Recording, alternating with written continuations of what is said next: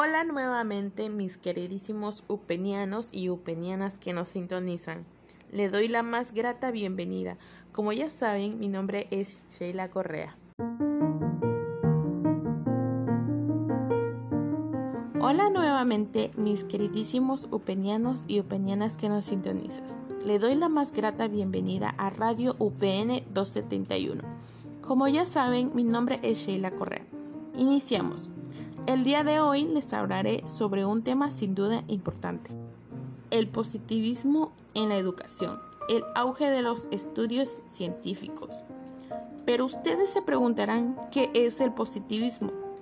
El positivismo es una corriente derivada de la epistemología que surge en Francia a inicios del siglo XIX de la mano del pensador francés Augusto Comte y se extiende y se desarrolla por el resto de Europa.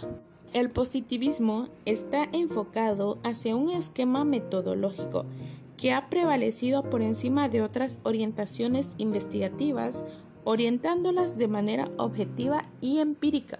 Ahora hablemos sobre el precursor de esta corriente, Augusto Comte. Él nace en 1798 en París, Francia.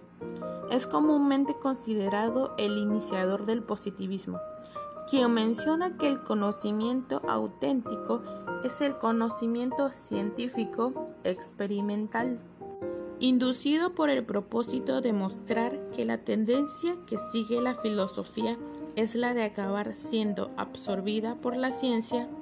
Augusto Comte enfocó su estudio hacia el conocimiento de los hechos y de la sociedad. El positivismo de Kant es un discurso complejo que comprende al menos una teoría sobre el conocimiento, una interpretación sobre el sentido de la historia y una posición política ante la sociedad. Una de sus leyes más importantes es la ley de los tres estados. En primer lugar tenemos el estado teológico. Predomina la imaginación, lo sobrenatural en la búsqueda de las causas. Continúa el estado metafísico, que sustituye la divinidad sobrenatural por lo más ontológico. Va más allá de la esencia de las causas de lo real. Y por último, el estado positivo, que se desplaza de la imaginación y la observación, y tiene relación con los fenómenos y la realidad y es donde se abre una ventana hacia la inteligencia humana y el razonamiento. Aportes a la educación.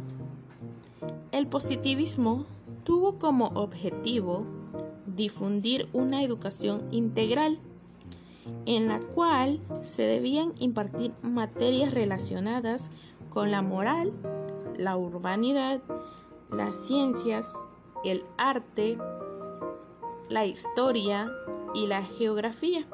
La educación con base positivista persigue conseguir un individuo flexible, de mentalidad abierta, individualista y crítico.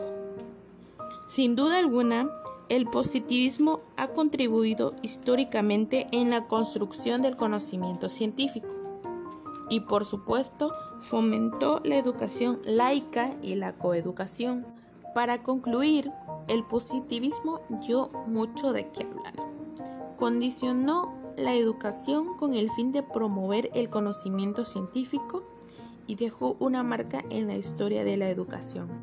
Sin más que añadir, me despido. Agradezco su tiempo prestado. Su amiga Sheila Correa les manda un cordial saludo, deseándoles unas felices vacaciones. No olviden seguir tomando sus medidas preventivas hasta pronto.